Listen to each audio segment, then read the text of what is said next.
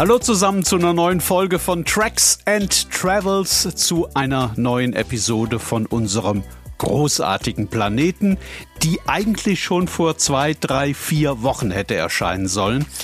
Ich weiß mittlerweile, dass ich nie, nie mehr sagen werde, dass die nächste Podcast-Folge dann und dann kommen wird. Ich kann das viel zu oft nicht einhalten und dann warten alle und schreiben mir E-Mails oder Nachrichten im Messenger oder hacken auf Facebook nach und ich muss immer sagen, sorry, ich kriege das zeitlich gerade nicht hin. Ich habe einfach zu viel um die Ohren.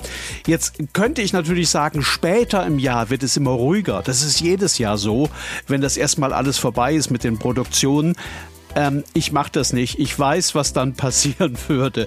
Stattdessen sage ich lieber Danke für eure Geduld. Das hier ist Folge Nummer 31 von Tracks and Travels und heute geht es nicht um ein bestimmtes Land und auch nicht um eine bestimmte Stadt. Heute geht es um spezielle Fähigkeiten, nämlich darum, da draußen gesund zu bleiben, wenn man von da draußen mal nicht mehr zurückkommen kann zum Zelt oder zum Bus oder ins Hotel oder in die Wohnung. Es gibt also einen kleinen Survival-Kurs heute, kein Hardcore, sondern Tipps, die man auch dann gebrauchen kann, wenn man im Pfälzerwald verloren gehen sollte oder irgendwo in Brandenburg. Wollen wir? Dann kommt hier die neue Folge von Tracks and Travels. Episoden von einem großartigen Planeten. Dass ich mal so einen Survival-Kurs machen sollte. Der Gedanke ist mir in den vergangenen Jahren immer mal wieder zwischendrin gekommen. Ich bin ja relativ viel da draußen unterwegs, oft auch ganz allein und auf eigene Faust. Und natürlich kommen dann ab und an solche Gedanken wie, was ist denn eigentlich, wenn du hier draußen mal ausrutschst und dir den Fuß verstauchst? Du musst ihn hier noch nicht mal brechen. Eine Verstauchung reicht, mit der kommst du nie und nimmer noch die letzten 15 Kilometer bis zur Hütte. Was machst du denn da? Oder was ist, wenn du dich tatsächlich mal verläufst? Im Pfälzerwald ist das in der Regel ja nicht schlimm, da kommt man früher oder später immer in irgendeinem Weinort raus, aber was ist, wenn dir das ähm, in den Wäldern Sloweniens passiert? Oder in den Canyonlands im Südwesten der USA? Oder irgendwo in Kanada? Es ist bestimmt so, dass einem hunderte problemlose Touren ein Gefühl von falscher Sicherheit vermitteln können. Vor allem, wenn man tief innen drin weiß, dass sein eigener Orientierungssinn möglicherweise nicht ausreicht, falls man sich wirklich mal verlaufen sollte. So Gedanken habe ich mir öfter gemacht. Ich habe die immer wieder verdrängt, bis ich dann sowieso in Kanada war und einen Tag Zeit hatte und mir gedacht habe, das wäre jetzt eigentlich mal eine gute Gelegenheit. Und dann habe ich mich erkundigt, ein bisschen rumtelefoniert und dann, dann habe ich ein Überlebenstraining absolviert.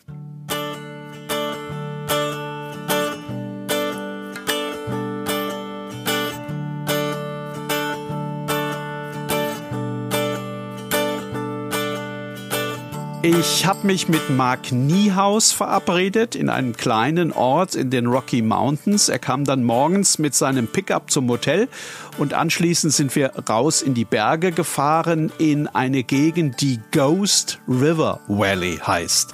Das ist eine dieser Ecken, wie sie typisch sind für den Westen Kanadas. Wenn ihr mal da wart, dann äh, habt ihr das jetzt wahrscheinlich vor Augen.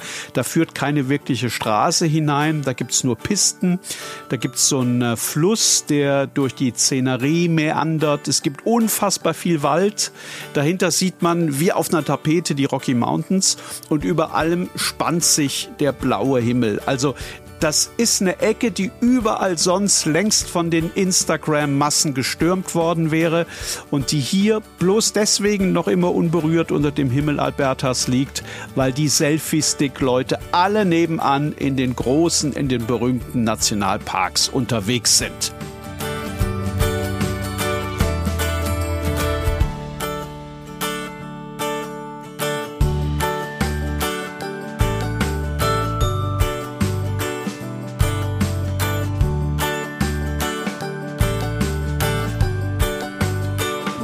Macht das hauptberuflich. Er und sein Team zeigen Kunden, wie man in der Natur zurechtkommt, wenn man eigentlich nicht mehr zurechtkommt. Also die unterrichten zum Beispiel Schulklassen, die unterrichten Wandergruppen, Jäger, ähm, manchmal eben auch Leute wie mich. So ein Crashkurs bei denen dauert einen Tag und äh, an dem lernt man dann, was man zum Überleben braucht. Zum kurzfristigen Überleben muss ich dazu sagen, denn in den allermeisten Notfällen, das hat Marc mir gleich zu Anfang erklärt, geht es tatsächlich nur darum, eine einzige Nacht draußen zu überstehen. So gut wie alle Vermissten werden nämlich am zweiten Tag gefunden, beziehungsweise finden dann von sich aus zurück. Und das Allerwichtigste in dieser einen Nacht ist, dass man sich irgendwie warm hält hat Marc erklärt. Und dann hat er eine Rettungsfolie aus seinem Rucksack rausgeholt. So eine, die man bei uns kennt, weil der ADAC damit die Leute einwickelt, die einen Unfall auf der Autobahn hatten und nun bibbernd an der Leitplanke sitzen und darauf warten, dass sie irgendwer abholt. Ohne diese Rettungsfolie, hat Marc gesagt, gehst du mir ab jetzt bitte nicht mehr aus dem Haus. Das hat er sehr ernst gesagt, ähm, so ernst, dass ich ihm nicht erklärt habe, dass aus dem Haus bei mir zu Hause in Mainz etwas anderes bedeutet als aus dem Haus irgendwo in den Rocky Mountains.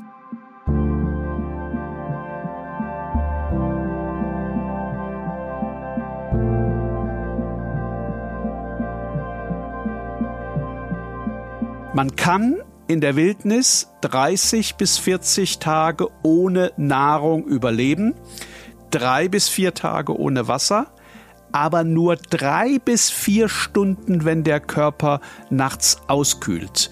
Ähm, das hat mich völlig erstaunt. Irgendwo wusste ich natürlich, dass das so ist, aber dass das so schnell geht, drei bis vier Stunden, wenn der Körper auskühlt, so schnell kann das gehen und das ist ja jetzt kein langer Zeitraum. Also wenn was passiert, muss man unter allen Umständen versuchen, warm zu bleiben. Das ist erst einmal das Allerwichtigste. Und das ist auch dann das Allerwichtigste, wenn es erst einmal gar nicht so kalt ist abends, wenn die Sonne untergeht.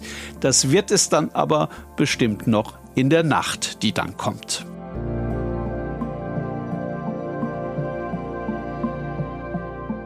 Als nächstes hat Mark eine große Plastikplane aus seinem Rucksack geholt, ein sogenanntes Tarp, von dem er sagte, dass ich sowas bitte auch in Zukunft immer dabei haben sollte, weil das ganz wunderbar gegen den Regen schützt. Das stimmt bestimmt, aber das stimmt natürlich auch nur dann, wenn man so ein Tarp mit den ganzen Schnüren, die da dran hängen, auch richtig aufgespannt bekommt. Bei mir hat das im Kurs nicht so gut funktioniert. Ich habe da gemacht und getan und eine Viertelstunde später hing meine Plane dann irgendwo in den Tannen weit unten im Valley drin, weil ich das Ding blöderweise genau an einer Stelle gespannt hatte, an der die Windböen aus dem Tal hinaufgeschossen kamen. Also äh, auch eine Lektion, es geht nicht um den schönen Ausblick, es geht wirklich darum, dass man das an einer Stelle aufbaut, wo kein Wind weht. Immerhin hatte ich eins gut gemacht, die Bodenbefestigungen, die ich ähm, gezimmert hatte mit einer kleinen Axt aus Marks Rucksack und die so ein bisschen aussahen wie diese Pflöcke, die man früher auf Überlandreisen in Transsilvanien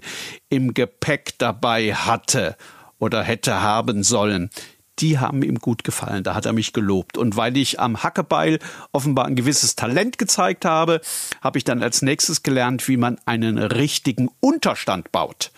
Den braucht man für den unwahrscheinlichen Fall, dass man keine acht Quadratmeter große Plane im Wanderrucksack dabei hat.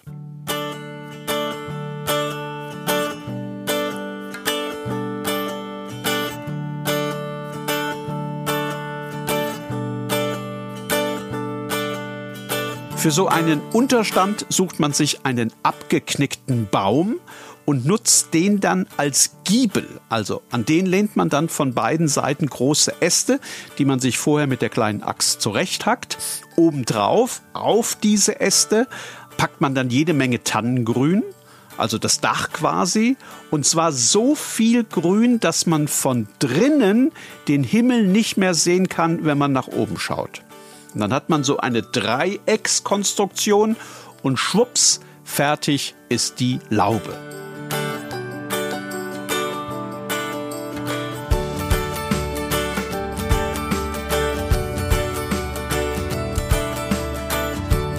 Nach einer Stunde hatte ich tatsächlich sowas zusammengezimmert. Das sah so ein bisschen aus wie die Dinger, die mein Urgroßvater damals vor Verdun im Ersten Weltkrieg den Franzmännern in den Weg gestellt hat. Den Boden habe ich ganz großzügig ausgelegt mit Grasbüscheln und Blättern und obendrauf habe ich auch noch Moos gepackt. Also das sah am Ende tatsächlich beinahe schon gemütlich aus. Ich habe mich dann zur Probe mal reingelegt und bin zehn Sekunden später wieder raus, weil mir was eingefallen war. Ich wollte nämlich wissen, wie ist denn das eigentlich mit Bären, wenn man so nachts und so einen Unterstand und Mark hat mich angeschaut, als sei das ein völlig abwegiger Gedanke. Die Rocky Mountains und Bären. Also äh, bitte. Bären, hat er gesagt, Bären sind dein kleinstes Problem. Und dein Kopf ist dein größtes.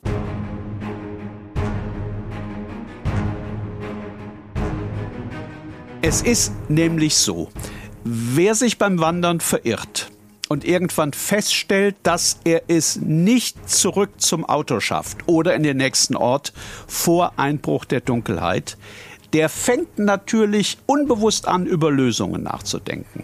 Es wird dann immer dunkler und irgendwann wird aus dieser Unsicherheit und aus diesen Überlegungen Angst. Man wird dann unaufmerksam, man stolpert vielleicht über eine Wurzel, man tut sich vielleicht weh, man rafft sich auf und humpelt möglicherweise aus Versehen in die falsche Richtung weiter.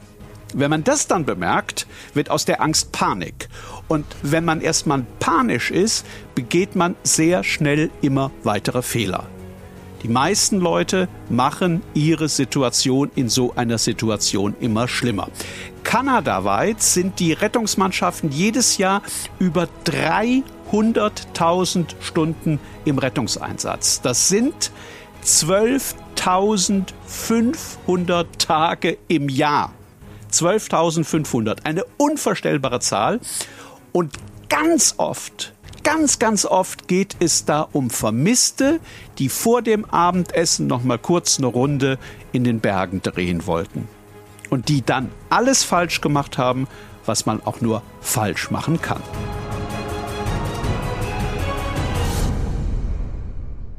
Nächste Lektion, Feuer machen. Darauf hatte ich mich besonders gefreut, weil ich das immer schon mal lernen wollte. So mit zwei Steinen so gegeneinander schlagen, dass die Funken nur so fliegen und man ratzfatz ein kleines Lagerfeuer am Brennen hat.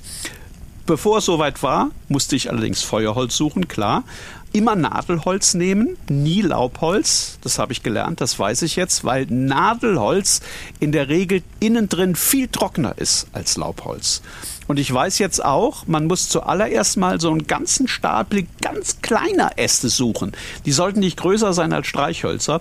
Und dann anschließend einen ebenso großen Stapel kleiner Äste, die nicht dicker sind als Bleistifte. Wichtig ist diese Vorratshaltung, weil wenn das erstmal am Runterbrennen ist später und man fängt dann irgendwie ganz hektisch an, Äste zu suchen, dann ist die Chance bzw. die Wahrscheinlichkeit, dass das Lagerfeuer ausgeht, bevor es richtig angefangen hat zu brennen, die ist dann sehr groß. Ich habe ganz gespannt darauf gewartet, dass Marc mir das mit den beiden Steinen zeigt und wie man mit denen die Funken fliegen lässt. Aber Marc hat stattdessen eine kleine Tüte mit Watte aus dem Rucksack geholt und ein Feuerzeug. Und dann hat er damit Feuer gemacht. Was, kann man sich ja vorstellen, dank meiner gesammelten Holzvorräte und der Watte keine zwei Minuten gedauert hat. Also, weitere wichtige Lektion. Wenn man draußen unterwegs ist, immer ein Feuerzeug dabei haben und ein bisschen Watte. Funkenschlag mit Hilfe zweier Steine oder so ein Stock, den man so lange in den Handflächen dreht, bis die Funken fliegen. Das alles kann man sich schenken, wenn man ein Feuerzeug für einen Euro eingesteckt hat. Äh, Marc hat mir auch erklärt, also das ist natürlich theoretisch möglich mit den Steinen. Es dauert halt irre, irre lange, bis man das wirklich hinbekommen hat, wenn überhaupt.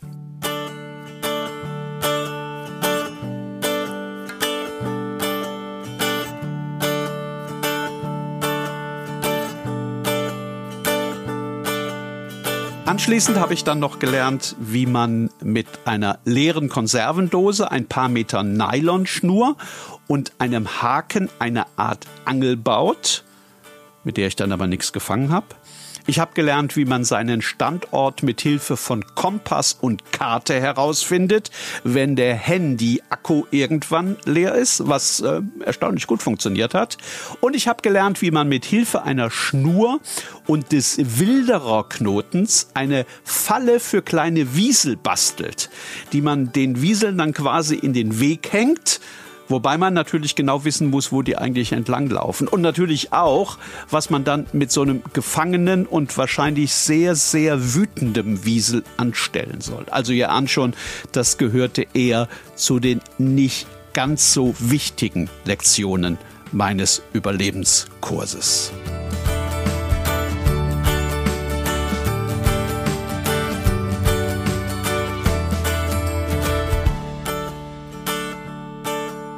Habe dann tatsächlich in Kanada eingekauft, bevor ich zurückgeflogen bin. Diese ADAC Knisterfolie, äh, ein Sturmfeuerzeug, wasserfeste Zündhölzer, kleine Wattebäusche, eine Drillerpfeife falls ich mal eine Böschung runterstürze und nicht mehr hochkomme, damit ich mich da unten dann auch bemerkbar machen kann, wenn oben andere Wanderer vorbeimarschieren. Außerdem habe ich mir tatsächlich so ein Tarp gekauft aus Plastik, ähm, eine Säge zusammengerollt in einer Blechdose, die nicht größer ist als so eine Dose mit Hustenbonbons. Glaubt gar nicht, was es da alles gibt. Und dann habe ich mir einen sehr schönen Flachmann gekauft, in den 250 Milliliter Single Malt Whisky reinpassen. Mark hat ja gesagt, dass es bei fast allen Unglücksfällen lediglich um eine einzige Nacht da draußen geht, die man überstehen muss. Und die kann man sich dann ja halbwegs angenehm gestalten, finde ich. Tracks and Travels. Episoden von einem großartigen Planeten.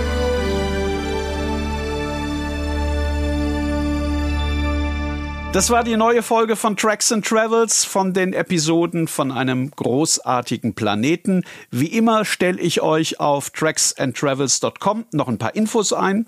Und auch noch ein paar Fotos von meinen Überlebensübungen. Da kann man sehr schön sehen, wie ich mich angestrengt habe. Und wie immer würde ich mich freuen, wenn ihr ein bisschen Werbung macht für den Podcast und ihn weiterempfehlt. Aber das macht er ja sowieso, oder? Macht's gut, bis bald, bis zum nächsten Mal.